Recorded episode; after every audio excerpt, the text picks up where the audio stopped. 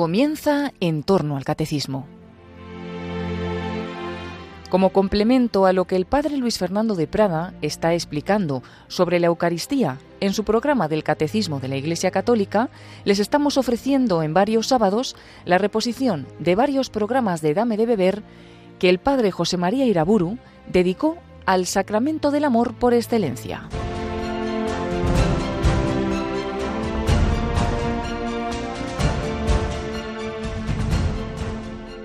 En el nombre del Padre, del Hijo y del Espíritu Santo, continúo en esta conferencia meditando en la Eucaristía y concretamente examinando la liturgia eucarística, tanto en su estructura fundamental como en los detalles pequeños que la componen. Los nombres hoy más usuales para designar la Eucaristía son el término Eucaristía, pero también la palabra misa, cena del Señor, sacrificio de la nueva alianza, memorial de la Pascua, mesa del Señor, sagrados misterios.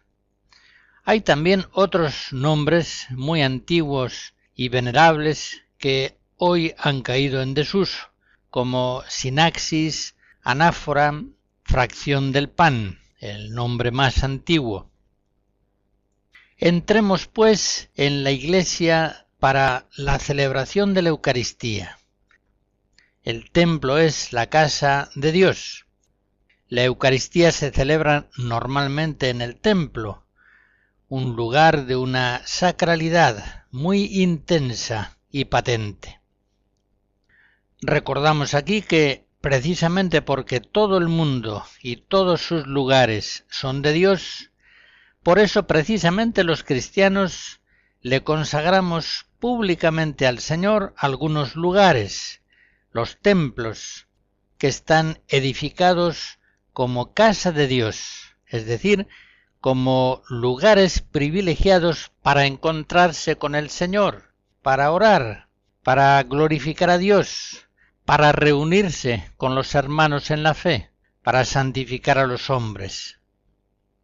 El ritual de la dedicación de iglesias y de altares, un ritual renovado en 1977, es decir, después del Concilio Vaticano II, expresa estas realidades de la fe y de la gracia, y dice que, con razón, desde muy antiguo, se llamó iglesia al edificio en el que la comunidad cristiana se reúne para escuchar la palabra de Dios, para orar unida, para recibir los sacramentos y celebrar la Eucaristía. Por el hecho de ser un edificio visible, esta casa es un signo peculiar de la Iglesia peregrina en la tierra y es imagen de la Iglesia celestial. Hasta aquí la cita.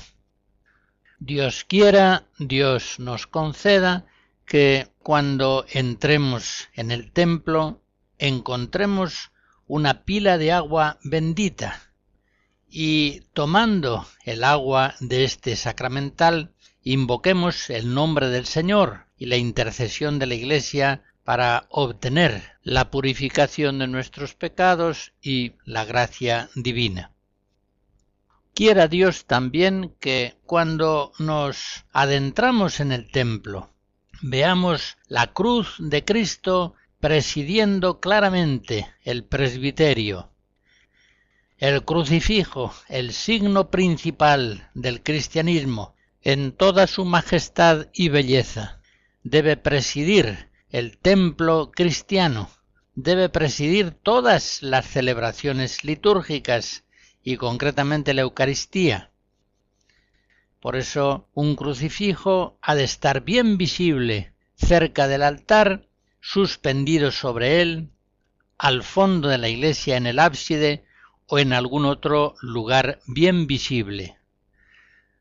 Como Pablo VI afirmaba en 1968, nada menos que en el credo del pueblo de Dios. Nosotros creemos que la misa que es celebrada por el sacerdote representando la persona de Cristo, es realmente el sacrificio del Calvario, que se hace sacramentalmente presente en nuestros altares. Por tanto, según estas palabras solemnes de la Iglesia, el crucifijo ha de estar bien presente en la celebración eucarística, expresando su verdad más profunda. Entramos pues en el templo y después de signarnos con el agua bendita y de acercarnos hacia el presbiterio, viendo en primer lugar la cruz de Cristo, presidiéndolo, hallaremos en el presbiterio tres lugares fundamentales, cuya significación hemos de conocer muy bien, el altar, la sede y el ambón. El altar es el lugar de Cristo en cuanto sacerdote y en cuanto víctima sacrificada. La forma del altar ha ido variando al paso de los siglos, pero conservando siempre como referencias fundamentales su condición de mesa del Señor, que nos recuerda la cena última en la que instauró la Eucaristía con sus discípulos y la condición de altar, el lugar propio, así lo es en todas las religiones, para ofrecer a Dios el sacrificio. En el altar se consuma y actualiza el sacrificio del Calvario. Por tanto, la distribución espacial, no sólo del presbiterio, sino de todo el templo, debe quedar siempre centrada en el altar. Cerca del altar, en el presbiterio, encontramos también el ambón. Es el lugar propio de Cristo palabra.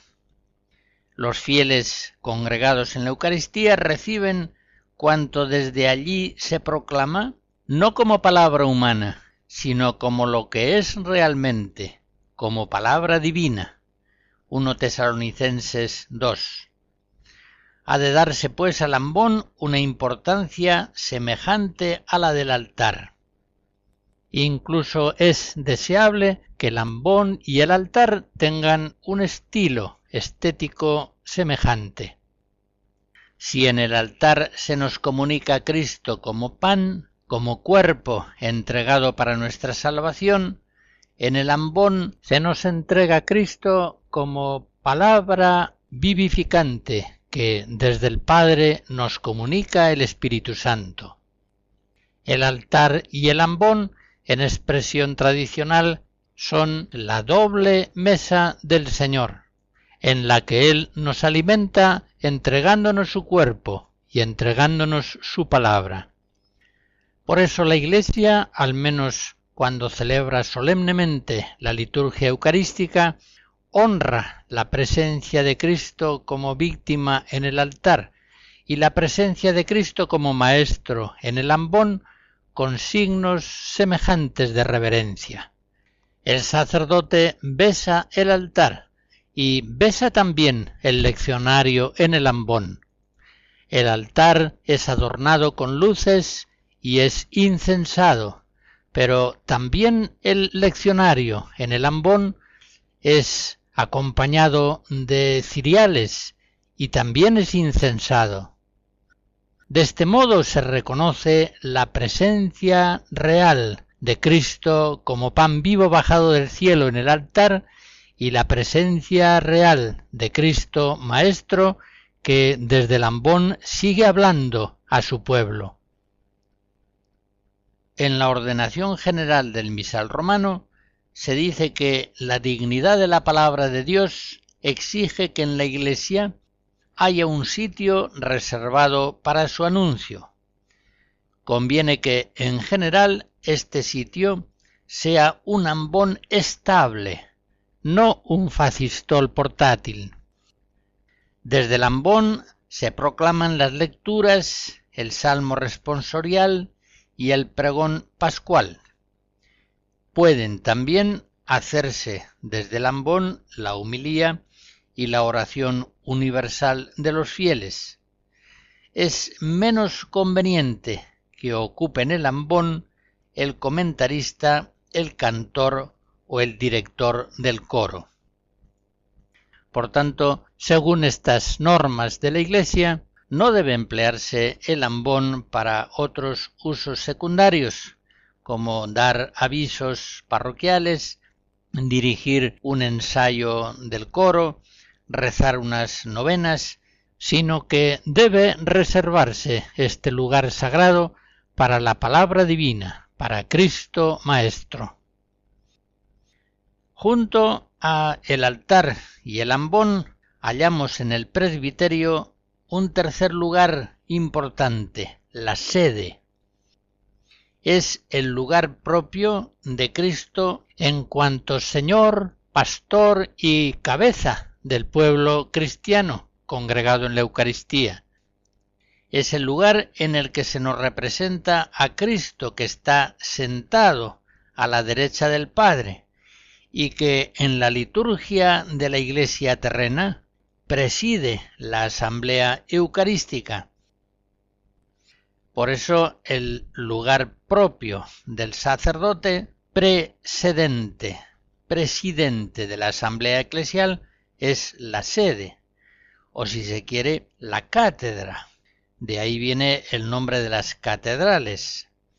Desde la sede, en el nombre de Cristo, el obispo o el presbítero preside y predica, hace las oraciones litúrgicas y bendice al pueblo. Según esto, ya se comprende que una silla normal o una banqueta no son los signos más adecuados para expresar algo tan noble, la presencia de Cristo Señor sentado a la derecha del Padre. Sería, por otra parte, un error pretender que la liturgia de la Iglesia en la Eucaristía ha de expresar la pobreza de aquel Cristo que vivió en Nazaret o que en su ministerio público se alojaba donde le recibían o a veces tenía que permanecer a la intemperie. Si la sede del presbiterio en el templo cristiano hubiera de representar esos momentos de la vida de Jesús de Nazaret, entonces sí, la sede podría ser una banqueta, el ambón podría ser un atril cualquiera, y el altar podría ser también una mesa común de familia. Pero, aunque es verdad que la hermosura propia de la pobreza evangélica debe marcar siempre, sin duda, los signos de la liturgia, estos deben remitir fundamentalmente a las realidades celestiales. Y en este sentido, como enseña el Vaticano II, la Santa Madre Iglesia siempre fue amiga de las bellas artes, siempre buscó constantemente su noble servicio y apoyó a los artistas, principalmente para que las cosas destinadas al culto sagrado fueran en verdad dignas, decorosas y bellas, fueran signos y símbolos de las realidades celestiales. Sacrosantum Concilium 122. Resumiendo, el altar es el lugar de Cristo sacerdote y víctima sacrificada. El ambón es el lugar donde se hace presente Cristo Maestro. Y en tercer lugar, la sede es el lugar desde el cual Cristo, Señor y Maestro, ese Cristo que está sentado a la derecha del Padre, preside a la asamblea cristiana, reunida en su nombre, para celebrar la Eucaristía.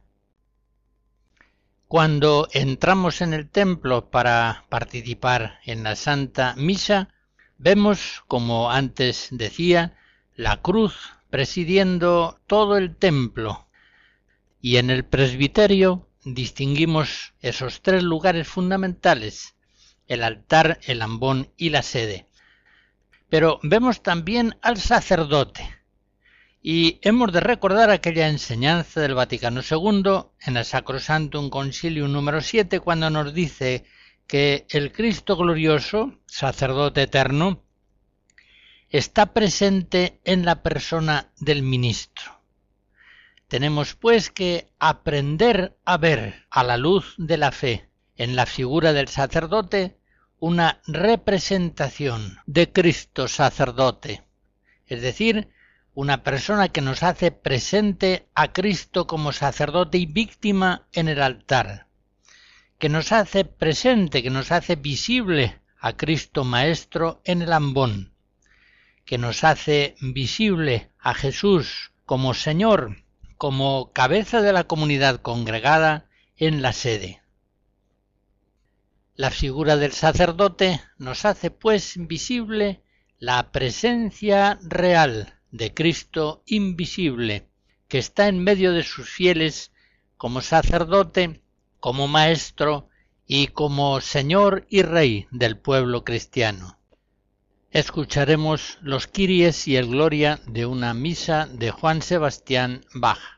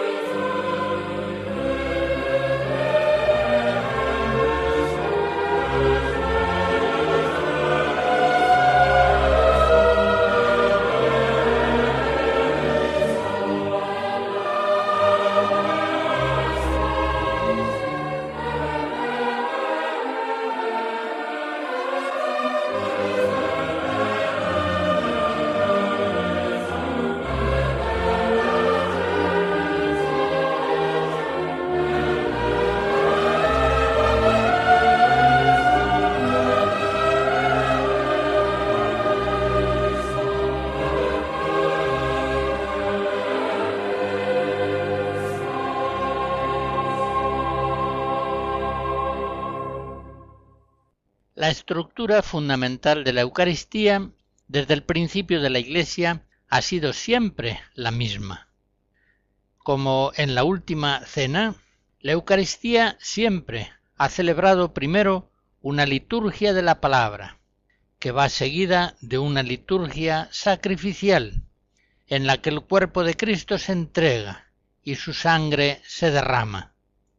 Y este banquete, que es sacrificio y es memorial de la Pascua del Señor, se termina y culmina en la comunión eucarística.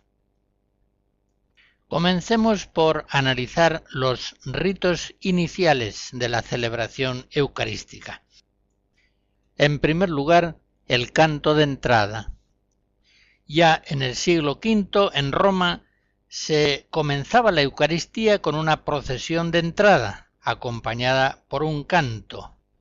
La ordenación general del misal romano nos dice que hoy, como entonces, el fin de este canto es abrir la celebración, fomentar la unión de quienes se han reunido y elevar sus pensamientos a la contemplación del misterio litúrgico o de la fiesta que se celebra. Lo primero que hace el sacerdote cuando entrando en el presbiterio se acerca al altar es venerarlo profundamente.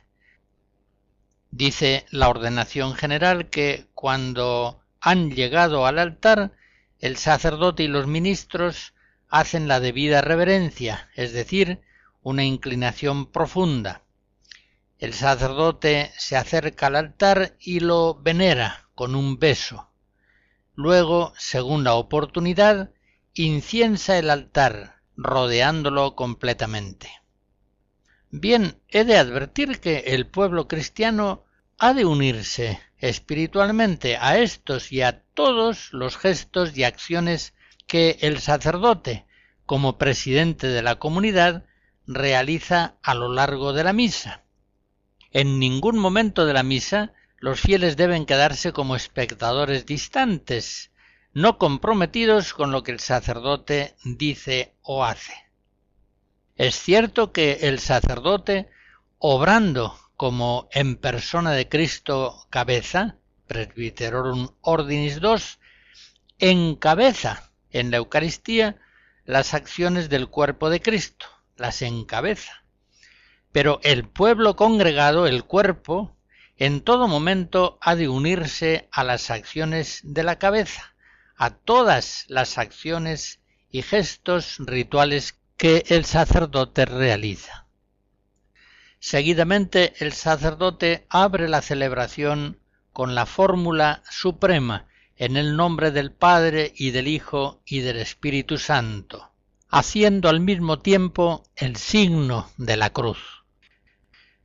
Con este formidable nombre trinitario infinitamente grandioso, por el que fue creado el mundo y por el que nosotros nacimos en el bautismo a la vida divina, en ese nombre de la Santísima Trinidad se inicia la celebración eucarística. El sacerdote y todos los fieles asistentes a la Eucaristía se signan con el signo de esa cruz que va a actualizarse en la misa. Y a esa signación en el nombre del Padre, del Hijo y del Espíritu Santo, el pueblo responde Amén. Y Dios quiera que esta respuesta y todas las respuestas propias de la comunidad eclesial congregada no sea un murmullo tímido, apenas formulado con la mente ausente, sino que ha de ser una voz firme y clara. Amén, que expresa con fuerza un espíritu unánime. La palabra amén es quizá la aclamación litúrgica principal de la liturgia cristiana. Sabemos que el término amén procede de la antigua alianza. En Deuteronomio 27 leemos Los levitas alzarán la voz y en voz alta dirán a todos los hombres de Israel. Y todo el pueblo responderá diciendo Amén. El amén de la liturgia viene a significar así es, esa es la verdad, así sea. Recordemos que, por ejemplo, las cuatro primeras partes del Salterio terminan con esa expresión. Bendito el Señor Dios de Israel. Amén, amén. Pues bien, en la nueva alianza sigue resonando el amén antiguo de la historia de la salvación. Es la aclamación característica de la liturgia celestial, como vemos en varios lugares del libro del Apocalipsis. El amén en la tradición cristiana conserva todo su antiquísimo vigor expresivo. El pueblo cristiano culmina con el amén la recitación del credo y del gloria. Y con el amén responde también a las oraciones presidenciales que en la misa recita el sacerdote, concretamente las tres oraciones variables, la colecta, el ofertorio y la poscomunión. Con el amén responde también el pueblo cristiano en la Eucaristía la doxología final, solemnísima, por Cristo con él y en él, con la que se concluye la gran plegaria eucarística. Por último, cuando el sacerdote en la comunión presenta la sagrada hostia y dice el cuerpo de Cristo, los fieles responden Amén, queriendo significar sí, esa es la verdad. Esa es la fe de la Iglesia. Los ritos iniciales comienzan, como he dicho, con el canto de entrada, el signo de la cruz, la invocación de la Santísima Trinidad, que se responde con la palabra Amén. y seguidamente el sacerdote saluda al pueblo. Recordemos que el Señor nos lo aseguró, donde dos o tres están congregados en mi nombre, allí estoy yo presente en medio de ellos. Mateo 18. Y esta presencia misteriosa del resucitado entre los suyos se cumple muy especialmente en la asamblea eucarística.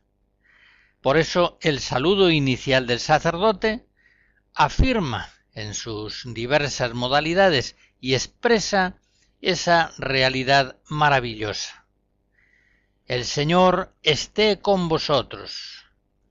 La gracia de nuestro Señor Jesucristo, el amor del Padre y la comunión del Espíritu Santo estén con todos vosotros. Y el pueblo responde, y con tu espíritu. La ordenación general nos hace notar que la finalidad de estos ritos iniciales es hacer que los fieles reunidos constituyan una comunidad y se dispongan a oír como conviene la palabra de Dios y a celebrar dignamente la Eucaristía.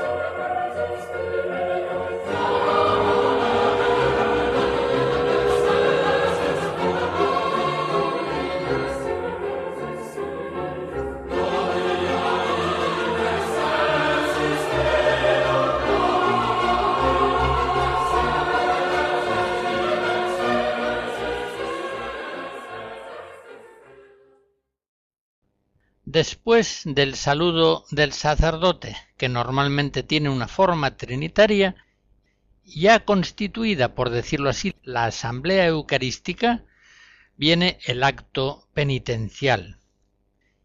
Recordemos aquella escena en la que Moisés, antes de acercarse a la zarza ardiente, antes de entrar en la presencia divina, ha de descalzarse, porque entra en una tierra sagrada. Éxodo 3. Pues bien, nosotros los cristianos, para celebrar dignamente estos sagrados misterios, solicitamos de Dios primero el perdón de nuestras culpas. Cuando llevamos la ofrenda ante el altar, debemos examinar previamente nuestra conciencia ante el Señor. Así lo dice Jesús en Mateo 5, así lo advierte el apóstol en 1 Corintios 11. Debemos pedir el perdón de Dios antes de recibir el abrazo suyo en la Eucaristía. Este acto penitencial que, como sabemos, puede realizarse según diversas fórmulas, estaba ya en uso en la Eucaristía del siglo I por ejemplo, en el libro de la Didaque se nos dice que reunidos cada día del Señor, partid el pan y dad gracias después de haber confesado vuestros pecados, a fin de que vuestro sacrificio sea puro. En las misas dominicales, especialmente en el tiempo de Pascua, puede ser conveniente que la aspersión del agua bendita, evocando el bautismo, dé especial solemnidad a este rito penitencial. Ya conocemos su forma más habitual. Yo confieso ante Dios Todopoderoso.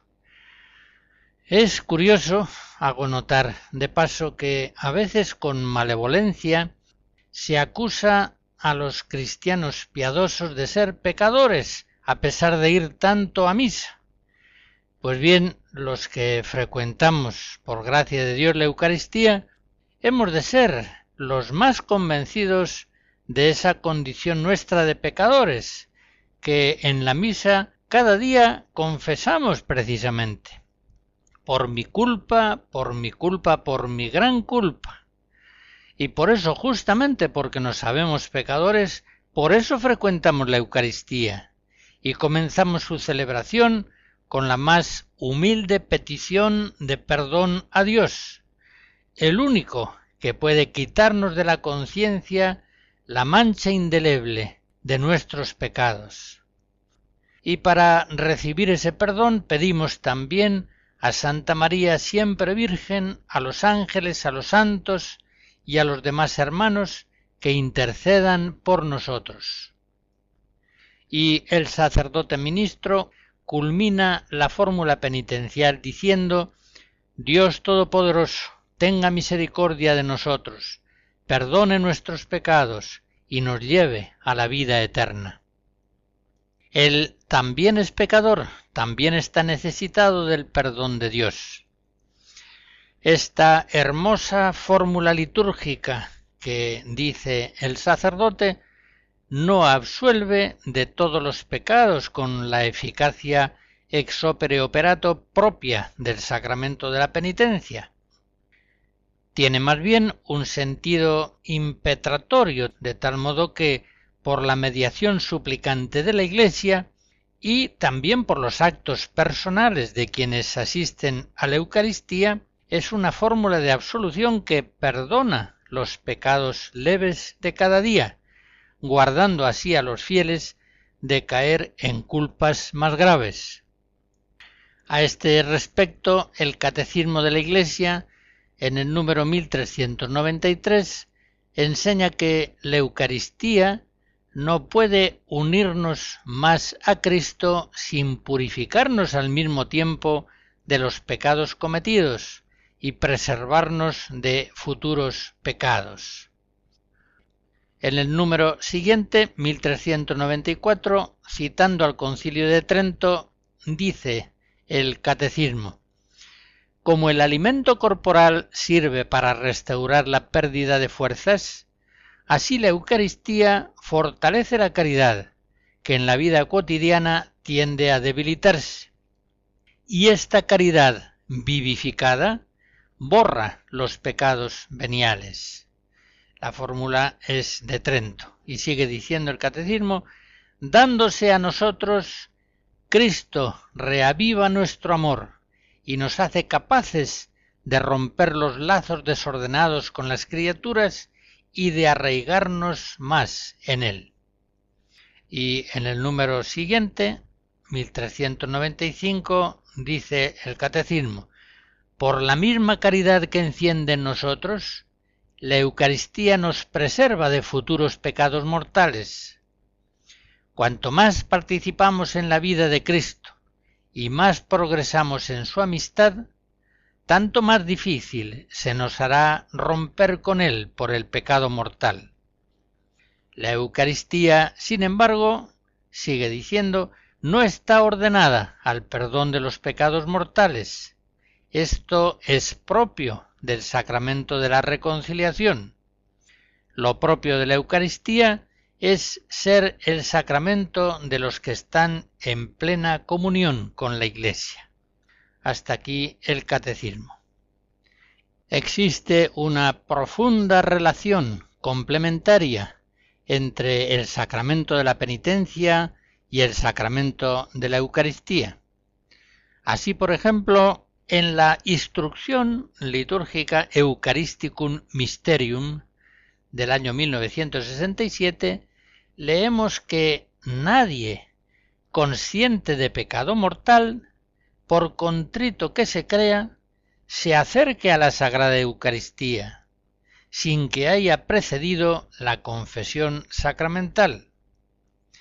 Pero si se da una necesidad urgente y no hay suficientes confesores, emita primero un acto de contrición perfecta, antes de acercarse a recibir el pan de vida. El acto penitencial en cierto modo se continúa con los kiries, Señor, ten piedad. Con frecuencia los evangelios nos muestran personas que invocan a Cristo como Señor y solicitan su piedad. Por ejemplo, la cananea, Señor, Hijo de David, ten compasión de mí. Mateo 15. Los ciegos de Jericó, Señor, ten compasión de nosotros. Mateo 20, aquellos diez leprosos, Lucas 17. Unos y otros piden a Cristo, reconociéndolo Salvador de los hombres, que tenga compasión de ellos.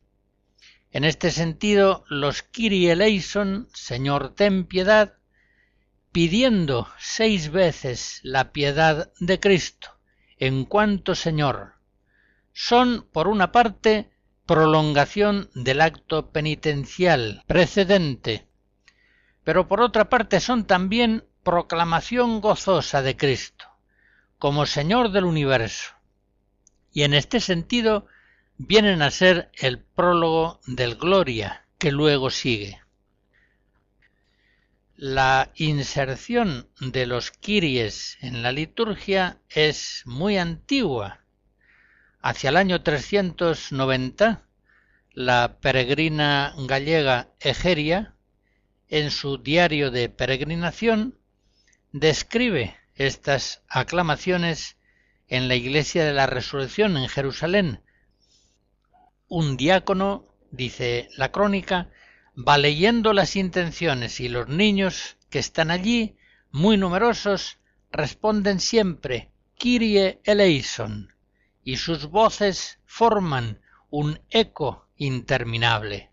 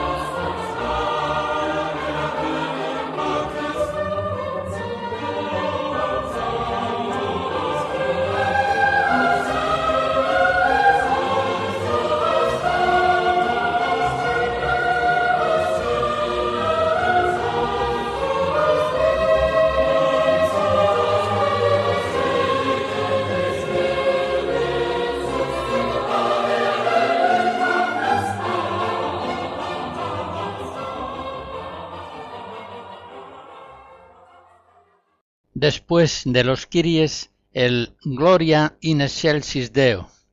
Es una grandiosa doxología trinitaria, un himno bellísimo de origen griego que ya en el siglo IV pasó a Occidente.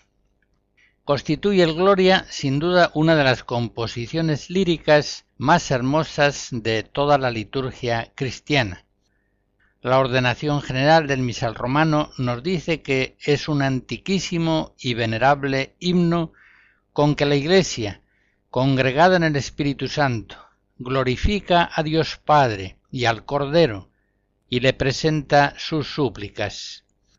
Se canta o se recita los domingos, fuera de los tiempos de Adviento y de Cuaresma, en las solemnidades y en las fiestas y en algunas peculiares celebraciones más solemnes.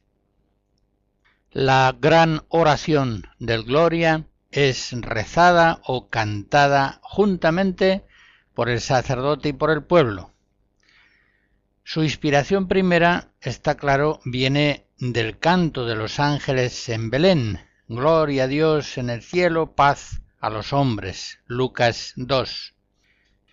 Comienza este himno, que es claramente trinitario, cantando con entusiasmo al Padre Celestial por tu inmensa gloria, y acumula reiterativamente fórmulas de extrema reverencia y devoción. Te alabamos, te bendecimos, te adoramos, te glorificamos, te damos gracias. Sigue el Gloria cantando a Jesucristo, Cordero de Dios, Hijo del Padre, y tres veces suplica su piedad y su misericordia. Y concluye invocando al Espíritu Santo, que vive en la gloria de Dios Padre. Permítanme que haga una observación al paso. ¿Cómo es posible rezar el Gloria con la mente ausente? Digamos el Gloria de tal modo que la mente concuerde con la voz. Gloria a Dios en el cielo y en la tierra paz a los hombres que ama el Señor. Por tu inmensa gloria te alabamos, etcétera, etcétera. Son oraciones que están pidiendo una participación atenta, devota, entusiasta de toda la comunidad cristiana congregada en la Eucaristía. Para participar bien en la Santa Misa es fundamental que esté viva en los fieles la convicción de que es Cristo glorioso, el protagonista principal de la celebración eucarística y de todas las oraciones litúrgicas de la Iglesia. El sacerdote es en la misa quien pronuncia las oraciones, unas veces solo, otras veces unido al pueblo, como en el caso del Gloria, pero siempre el orante principal invisible, y muchas veces inadvertido por tantos, es el Cristo glorioso, sentado a la derecha del Padre como Rey del universo, como sacerdote supremo y único de la Iglesia. Ya sabemos, así lo dice la Sacrosantum Concilium en el número 84 del Vaticano II, que la oración litúrgica es la oración de Cristo con su cuerpo al Padre. Bienaventurados, pues, nosotros que en la liturgia de la Iglesia podemos orar al Padre encabezados por el mismo Cristo. Se cumple así en nosotros aquello que decía San Pablo en Romanos 8. El mismo Espíritu viene en ayuda de nuestra flaqueza porque nosotros no sabemos pedir lo que nos conviene. Y Él mismo ora en nosotros con palabras inefables. Estas palabras inefables a las que alude San Pablo, pienso yo que se refieren fundamentalmente a las oraciones de la liturgia, las más altas y perfectas de la Iglesia, que las rezamos ciertamente unidos a Cristo celestial, que es la voz principal de esas oraciones. Pues bien, en la Eucaristía hay tres oraciones variables, la colecta, el ofertorio y la poscomunión. Y de las tres, la colecta es la más solemne y normalmente suele ser la más rica de contenido. El sacerdote, como antiguamente todo el pueblo, reza la colecta con las manos extendidas, el gesto orante de tradición bíblica.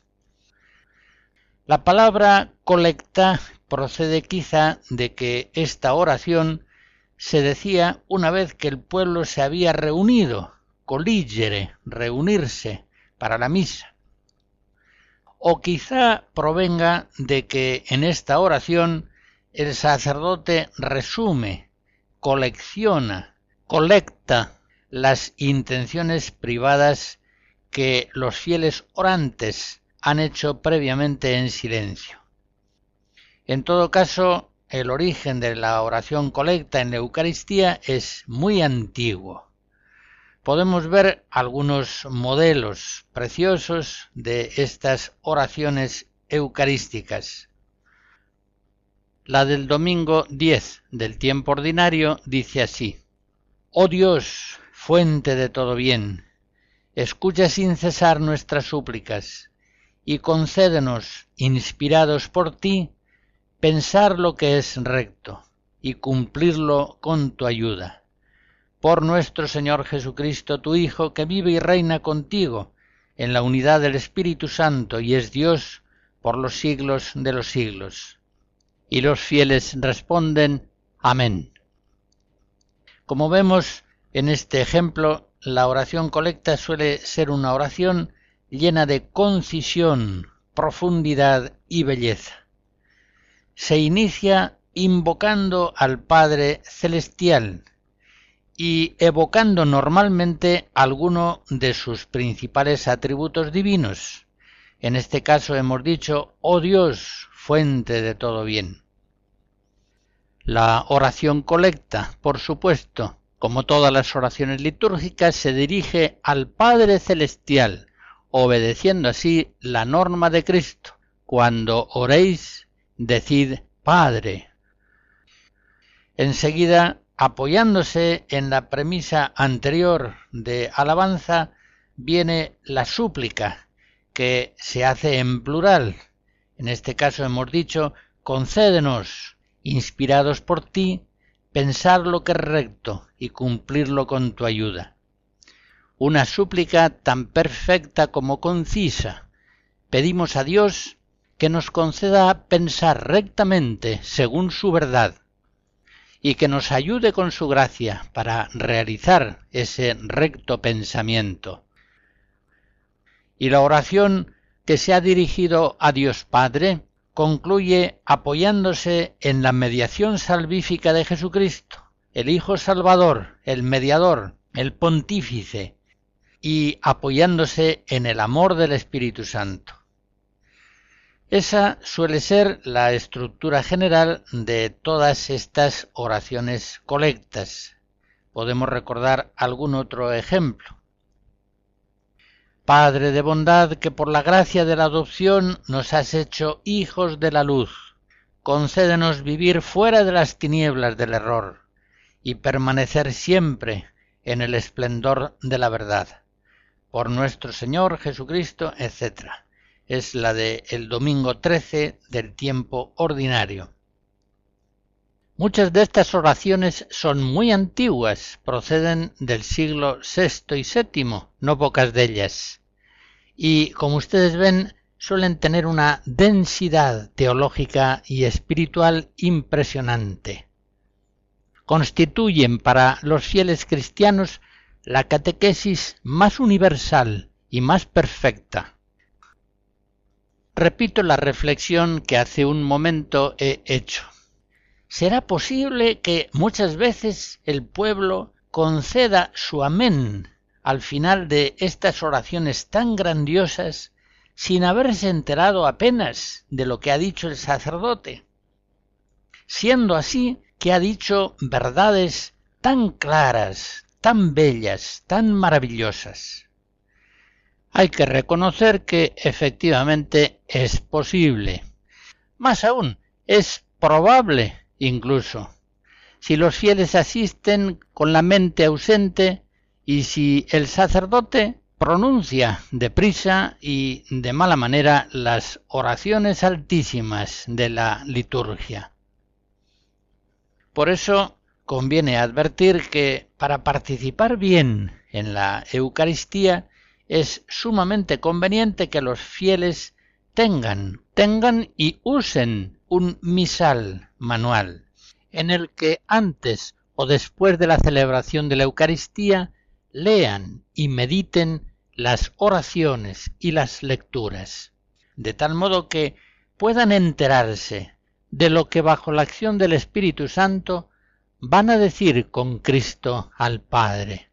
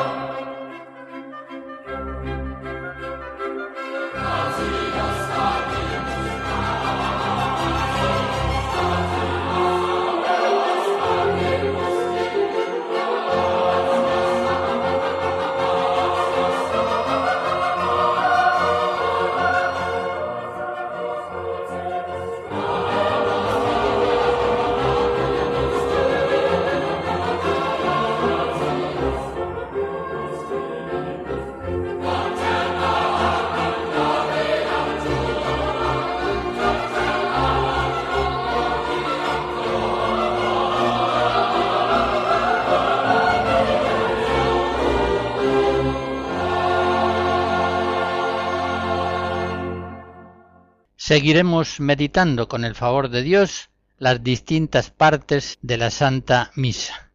La bendición de Dios Todopoderoso, Padre, Hijo y Espíritu Santo, descienda sobre ustedes y les guarde siempre. Amén.